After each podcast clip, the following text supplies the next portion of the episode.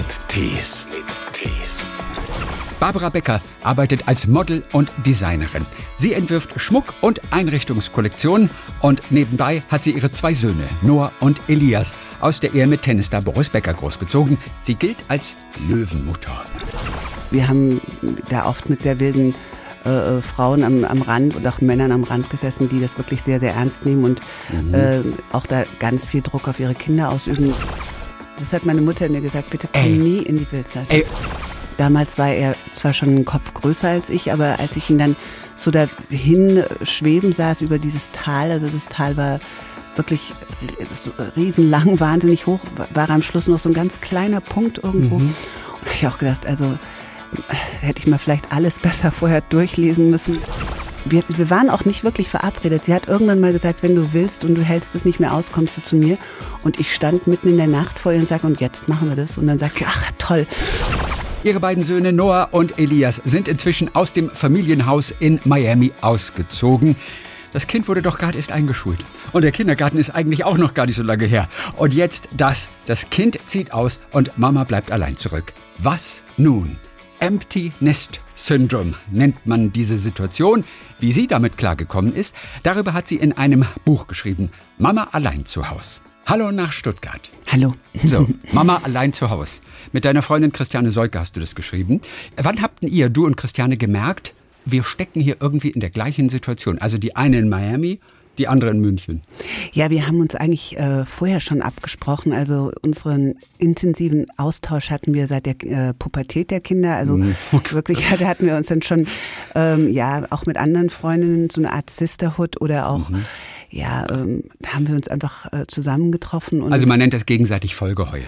ich wollte es eigentlich gerade auch gesagt haben, aber ich wollte nicht schon wieder so hysterisch klingen, weil ja, ähm, ja Schwäche zugeben ist ähm, ja oft mal eben auch genau wie du sagst, also nicht gewünscht, aber wir haben uns einfach da ähm, anders entschlossen, haben gesagt, ja, wir äh, sagen jetzt mal, äh, uns geht's nicht gut, wir sind äh, in einem Loch und holen uns da gegenseitig wieder raus, aber erstmal diesen wirklich diese rad radikale Akzeptanz eigentlich zu sagen, jetzt sind sie weg und Ja. was jetzt? Und ähm, da haben wir uns natürlich gegenseitig gut helfen können und äh, unterstützt. Und Mama, du bist hysterisch. Hast du das sehr oft von deinen Sohn gehört? Denn das klang ein bisschen so. Oh, das höre ich immer wieder. Das ist natürlich so, also dieser große Spagat zwischen alles richten und helfen und dann lassen und loslassen und nichts mehr tun und dann doch noch präsent sein. Also Und haben sie denn auch manchmal recht gehabt mit dem hysterisch? Aus deiner Sicht? Ja, unbedingt. Unbedingt. Äh, Das ist, ähm, glaube ich, auch was, was äh, ja vielen Müttern oder Vätern auch geht. Also wir projizieren natürlich all das, was wir kennen, anders geht's ja auch nicht und können, auf die Kinder. Und das Gute ist ja, ähm, sie sind groß und sie sind äh, schlau und sie, ähm, man kann ihnen vertrauen. Also 26 Jahre waren die Kinder ja dein Lebensinhalt, die beiden Jungs. Was kam, ich sag mal, in den sechs Monaten danach, also als dann auch Elias als Zweiter das Haus verlassen hat, das Nest? Ja, also ich hatte ja immer und habe jetzt auch wieder immer Leute, die mit mir wohnen, aber die eigentliche Aufgabe, vor allen Dingen auch die Verantwortung, meine Leidenschaft, 25, 26 Jahre ähm, waren die Kinder eben absoluter, also Fokus und tatsächlich dieser Anfang, diese leeren Räume und äh, auch herauszufinden, was ist es, was ich brauche für mich und vielleicht anknüpfen an das, was war, um dann ähm, neue Wege zu finden, neue Grenzen mir also zu öffnen und einfach auf mich zuzugehen und in mich reinzuhören. Und das ist schon sehr interessant. Also das sich wagen oder neues Selbstvertrauen finden, sich nicht nur über die Kinder zu definieren oder auch nicht nur über den Job, sondern wirklich herauszufinden, wo sind meine Leidenschaften, was möchte ich von mir. Also was du bestimmt nicht vermisst hast, als die beiden aus dem Haus waren, das Weckritual morgens, oder? Nein, und das werde ich nicht vermessen. Wie viel? Drei, vier Mal? Aber das nervt doch, das will doch keine Mutter mitmachen. Ja, das machen wir alle mit. Also es gibt äh, da auch keine Mütter, die dann äh, mittendrin aufgeben. Ich denke, jedes Kind ist anders. Es gibt viele äh, Freunde von mir, die haben Kinder, die ganz leicht aufstehen. Meine sind Morgenmuffe gewesen. Ähm, da gibt es Kinder, die machen freiwillig Haus, Hausaufgaben. Das waren meine auch nicht. Und äh, dafür waren sie in anderen Sachen wirklich klasse. Aber ich habe, also es gibt viele Sachen, die ich nicht vermisse, wie zum Beispiel die Anrufe von den Lehrern oder auch äh, diese wirklich wahnsinnig langen Soccer-Matches irgendwo in JWD, wo irgendwelche anderen schreienden Mütter ihren Kindern nachschreien und äh, ja, wo es um alles geht und äh, es ist unglaublich. Ja. Aber die Soccer-Matches in den USA sind auch nur 90 Minuten lang, oder? Ja, aber wir leben ja tatsächlich äh, eigentlich mehr in Südamerika. Und da ist Fußball wirklich alles und äh, wir haben da oft mit sehr wilden äh, äh, Frauen am, am Rand und auch Männern am Rand gesessen, die das wirklich sehr, sehr ernst nehmen und mhm. äh, auch da ganz viel Druck auf ihre Kinder ausüben. Und ja, das ist einfach alles sehr spannend gewesen. Aber solche Sachen, selbst das vermisse ich nicht. Ich vermisse eigentlich jetzt, äh, wenn ich so zurückblicke, wirklich die stillen Momente sehr oft oder auch die, wo wir lachen und äh, uns Sachen erzählen. Und jetzt haben wir natürlich solche Momente, wenn jetzt während der Quarantäne mhm. war das eine Kind lange bei mir und da konnten wir sehr viel voneinander lernen. Das stimmt. Also äh, als Corona kam, hast du Mutter und auch Elias ganz schnell nach Miami geholt, oder? Mhm. Wie hat sich das für ihn angefühlt, für den Elias? Er war plötzlich wieder der Kleine, ne? Ähm, ja, weil er war natürlich auch, ähm, ja, also erstmal der einzige Mann. Wir waren drei Frauen, mhm. drei Generationen auch. Und ähm, er hat sich sehr gut eingefügt, aber er hat uns auch sehr viel gelernt. Also jeder hat so seine Rolle übernommen. Äh, ja, ich war mehr fürs Handwerkliche und äh, auch den Gartenbau zuständig. Meine mhm. Mutter hat gekocht und Elias hat uns äh, das kalte Duschen und das äh, neue Atmen mit Wim Hof beigebracht. Wir haben zusammen dann meditiert ähm, und haben uns immer wieder getroffen, sind spazieren gegangen und ähm, haben Neues gelernt, auch voneinander. Und das ist ja ganz schön, wenn ähm, ja, man einfach mit ge verschiedenen Generationen äh, in so einer ganz wichtigen Zeit, wo wirklich sehr viel Rücksicht aufeinander genommen wird, weil äh, man draußen eben sehr viel Angst haben musste und äh, drinnen haben wir versucht, eben so ruhig wie möglich und so rücksichtsvoll wie möglich miteinander umzugehen. Ja. Wo hat er denn das her, das mit dem, mit dem Atmen, mit dem Kaltduschen? Wann hat er das für sich entdeckt?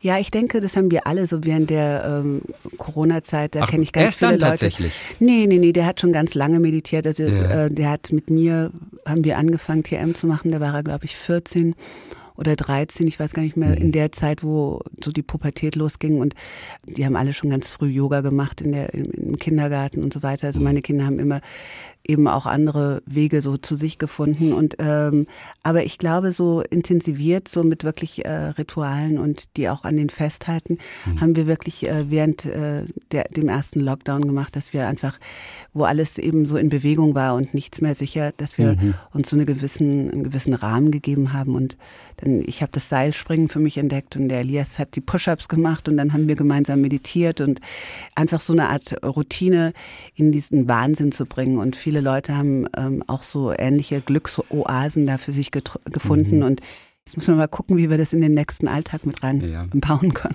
Und sag mal, und Seilspringen ist besser als Seilbahn, oder? Ja, natürlich. Oh, du sprichst vom Buch. Mama. Ich, ich denke an den einen ja. Familienurlaub in Südamerika, wo ihr raufgeklettert seid auf so einen 300 Meter hohen Berg oder zumindest die Felswand. Ja, das war ein bisschen länger sogar. Ja. Also, also okay. Und äh, dann ging es aber ganz plötzlich, aber Mutter wusste da nichts von, ja. mit einer Seilbahn 600 Meter in die Tiefe und der Sohnemann war weg. Ja, das ist sogar die längste Seilbahn in, in, in uh, Peru. Ja. Ähm, also ich glaube sogar in Südamerika und äh, der, die, die erste war gleich einen Kilometer lang, davon gab es sechs Stück. Und ähm, damals war er zwar schon einen Kopf größer als ich, aber als ich ihn dann so dahin schweben saß über dieses Tal, also das Tal war wirklich riesenlang, wahnsinnig hoch, war am Schluss noch so ein ganz kleiner Punkt irgendwo. Mhm. Und habe ich auch gedacht, also hätte ich mal vielleicht alles besser vorher durchlesen müssen, diese ganzen Abenteuergeschichten. Aber das war mir halt wichtig, dass äh, sie auch solche Sachen erleben. Also ja. jetzt keine Grenzgänger werden, aber halt nicht alles ähm, eingewickelt und angeschnallt, sondern auch ein bisschen Abenteuer dabei. Aber das war ein bisschen zu viel Abenteuer in der Sekunde, oder? Denn die hatten mit Absicht dir nicht gesagt, dass es gleich mit einer Seilbahn runtergehen würde. Ja, und das hat mir keiner gesagt. Ich hatte das so äh, dem, äh, ja, dem, dem Reiseführer gesagt, ich möchte auch ein bisschen ähm, Abenteuer. Ja. Ich hatte natürlich ein bisschen gesagt, das hat er, glaube ich, nicht verstanden. Und mit der Kommunikation war es sowieso nicht so besonders. Und ähm, dann ging es auch nicht runter. Also du musstest über die Seilbahn. Und äh, Elias hat, hatte wie immer weniger Angst als ich und mhm. äh, fand es dann aber cool, dass ich ähm, das auch gemacht habe. Ich hatte ja. aber nicht wirklich eine echte Alternative. Andere. Du genau. musstest irgendwie da runterkommen. Ja, irgendwie musste man runterkommen. ja, das war beim Hochgehen dann schon klar irgendwann jetzt. Ähm, Jetzt geht's dahin. Also ich hatte die Seile gesehen Ja. von unten und ähm, das kann man, also es war, es war wirklich mindestens einen Kilometer hoch, steil hoch und also es war wirklich unglaublich. Also auch alles äh, mit natürlich mit äh, Haken und mit mit Helmen, aber das ist natürlich ähm, ja jetzt nicht wie Disneyland, wirklich nicht. Das ist wie im Dschungelcamp, wenn man dann, glaubt, beim Start vom Dschungelcamp aus dem Hubschrauber geworfen wird, mehr oder weniger. Und es ist dieser gewisse Druck da. Würdest du das machen oder hast du es schon mal gemacht, aus einem Hubschrauber springen? Ähm, ich war ganz, ganz früher, ganz, ganz früher mal mit einem Drachenflieger Okay, zusammen, okay. der auch seine Drachen selber gebastelt hat. Aber das war, bevor ich das Leben richtig liebte. Mhm. Und inzwischen machen wir noch solche Sachen wie Paragliding, haben wir neulich gemacht äh, von der äh, in Kitzbühel von dieser, äh, weißt du, wo die, wo die Springer runterspringen, wie heißt denn Mhm. Die, dieser? Sp äh, die Sprungschanze da auf jeden Ja, Fall. die der. Hahnenkamm ist es, glaube ich. Ah, der Hahnenkamm sogar. Da geht's Genau. mit, mit Karacho die Abfahrt runter. Ja, und da sind wir eben mit den Hängleitern, solche Sachen machen wir. Oder äh, ja, ist auch ein bisschen grenzig, aber ähm, da, also da hat man ja noch jemand dabei, der das schon Mhm. mal gemacht hat. Ja. Barbara, weißt du, wann ich das allererste Mal von dir gehört habe? Das ist fast 30 Jahre her. Wow. Mhm. Und es war Anfang der 90er Jahre. Und meine liebe Kollegin Steffi Tücking Oh. erzählte mir damals, und ich war ganz neu hier in Baden-Baden, Mhm. und sie erzählte mir von ihrer Wohnung in München. Ja. Und sie erzählte mir von dieser Verrückten, mit der sie in München zusammen gewohnt hat. Das war ich. Und die mitten in der Nacht plötzlich, Steffi schlief schon, auf, auf dem Tisch stand und noch rumtanzte, weil sie eben gerade aus der Disco oder sowas kam. Ja, Und die sie, hatte, Steffi hatte ja einen Job. sie hatte einen richtigen Job. Ne? Das war bestimmt anstrengend. Ja, die Steffi war die allerbeste. Das, das, das Beste war, ich hatte ja gerade von meinem Ex-Freund erzählt, Ja. der mit dem Drachenflieger, das war auch der Ex-Freund von Steffi. Und Nein. irgendwann, doch, doch. Und, irgend, und Steffi und ich hatten uns aber sehr befreundet. Und er hat immer gebastelt, er war so ein Daniel Düsentrieb. Und irgendwann habe ich gesagt, du, äh, ich glaube, du interessierst dich mehr für dein Auto und für deinen Drachen. Ich gehe jetzt. Und dann bin ich zu Steffi eingezogen.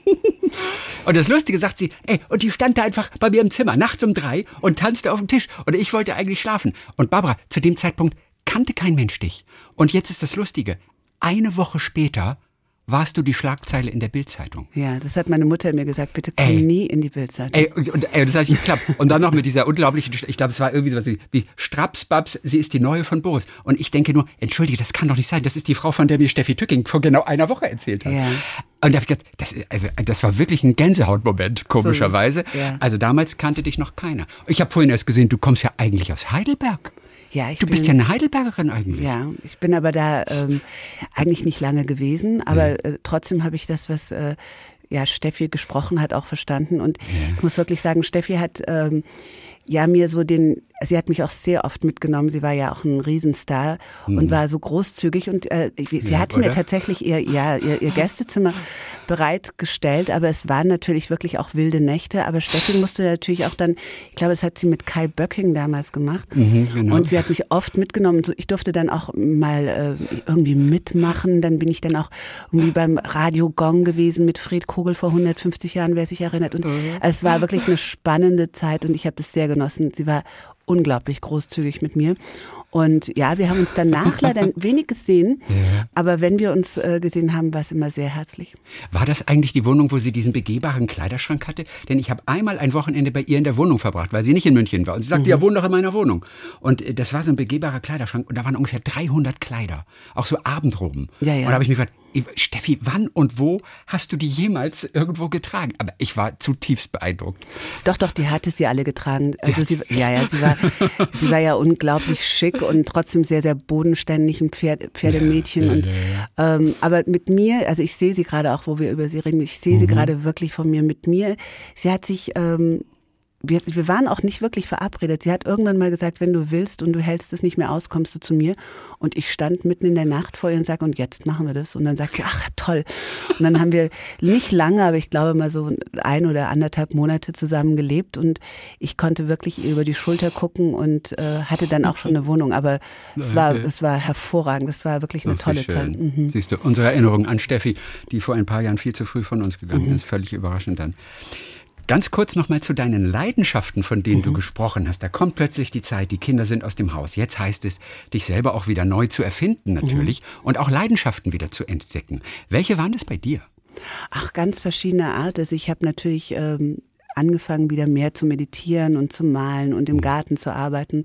Aber ich habe auch wieder die Geige gefunden, die ich natürlich äh, lange Jahre auch gespielt hatte. Mhm. Und äh, dann hatte ich äh, mich auch aufs Parkett gewagt zwischendrin und habe ähm, ja versucht zu tanzen, mhm. beziehungsweise Massimo hat mich äh, über das Parkett geschoben. Aber es war, es sind Sachen, die ich eigentlich von meiner Mutter auch gelernt habe, dass man seinen Rahmen nicht kleiner steckt, sondern ihn größer steckt und sich was zutraut, weil dieses äh, Vertrauen in sich und das Selbstvertrauen sind ja die Sachen, die auch geübt werden wollen, dass man eben nicht äh, irgendwann sagt, ja, das ist alles für die anderen, sondern mhm. eben sich auch für sich was wünscht. Sag mal, sind die Kinderzimmer in Miami schon Gästezimmer mittlerweile geworden? Also tatsächlich im Moment beide. Ja. Beide besetzt. Das eine schon komplett umgebaut als Gästezimmer, das andere noch als Kinderzimmer zu erkennen. Aber natürlich sind da schon lange die Legos weg und mhm. all die Sachen. Aber es ist ähm, das eine Zimmer noch unberührt und das okay. andere schon als Gästezimmer um. Aber es wird nicht lange dauern, dass äh, ja. wir jetzt einfach, äh, wir haben ja sehr viele Gäste auch immer da. Ja, klar. Und man, äh, Aber auch ein großes Haus vermutlich. Ja, Gott sei Dank. Also ich meine, also ja, sonst wäre es schlecht, so viele Gäste zu Sowohl haben. Noah als auch Elias haben doch bestimmt schon mal gesagt, Mama, wir haben genug Zimmer. Du kannst unsere Zimmer ruhig als, als Jugendzimmer lassen.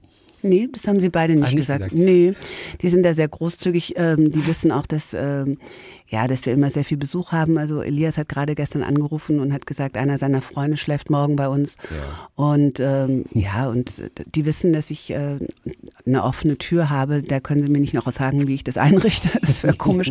Wie gesagt, die wohnen ja nicht ja. mehr zu Hause. Lerne deinem Kind zu folgen, auch wenn es über den Abgrund eines tiefen Tals ist, hast du geschrieben. Ich weiß nicht, ob das wirklich Allgemeingültigkeit hat. Ich denke, ab einem gewissen Alter ist es schön, ähm, eben auch den Kindern zu folgen oder auf jeden Fall zuzuhören. Das ist ganz wichtig. Und sich dann irgendwann eben auf Augenhöhe zu begegnen im, im Erwachsenenalter, denn sie sind ja auch unsere Lehrer. Es ist ja so.